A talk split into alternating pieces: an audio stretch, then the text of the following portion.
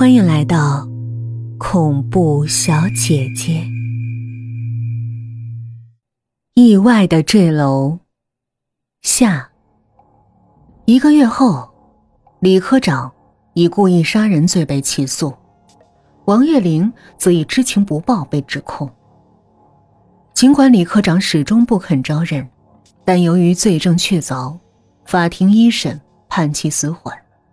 王月玲则因主动揭发科长贪污受贿，有立功表现，从轻判处有期徒刑两年。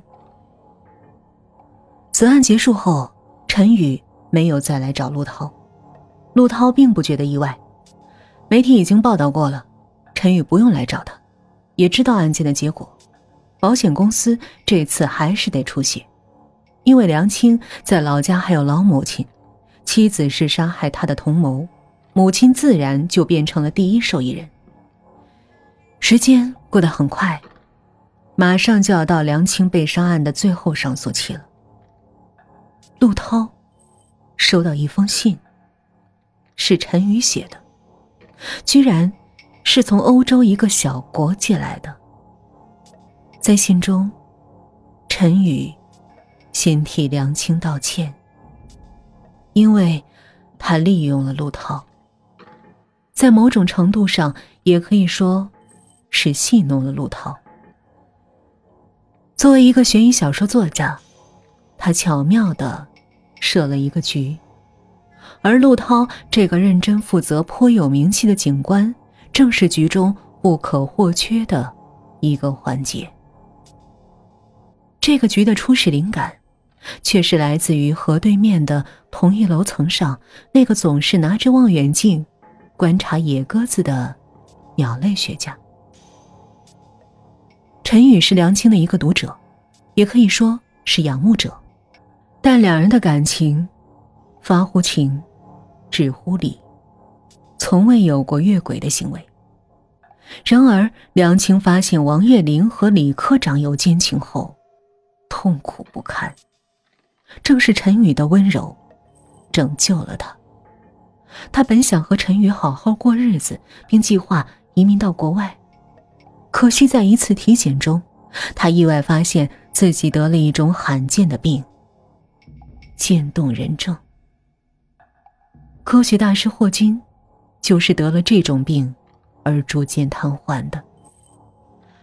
梁青的病还在早期，却是不可治愈的，只会越来越严重。于是，梁青找到了当医生的朋友，给自己开了健康证明，并利用陈宇的工作便利为自己上了保险。不久，他又请医生朋友给自己开了脊髓炎的证明，因为脊髓炎的病症和渐冻人症很相似。做好了这些准备，梁青耐心的等待机会。有一天，他偷听到了王月玲。和李科长的通话，知道李科长受贿一百多万。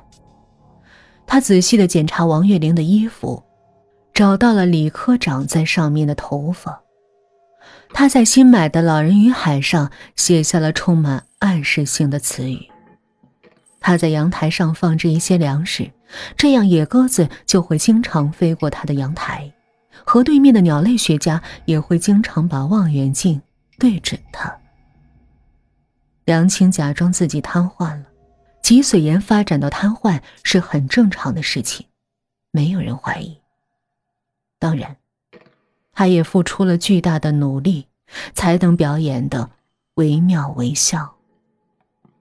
终于有一天，机会来了。当他准备好后，那个鸟类学家准时出现在河对面的阳台上。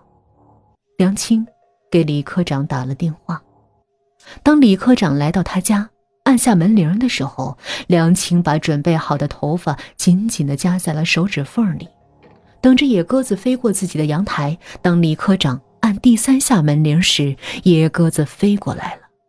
梁青做出挣扎的姿态，缓缓地站起来，在河对面看来，就像是下面有人在抬自己一样。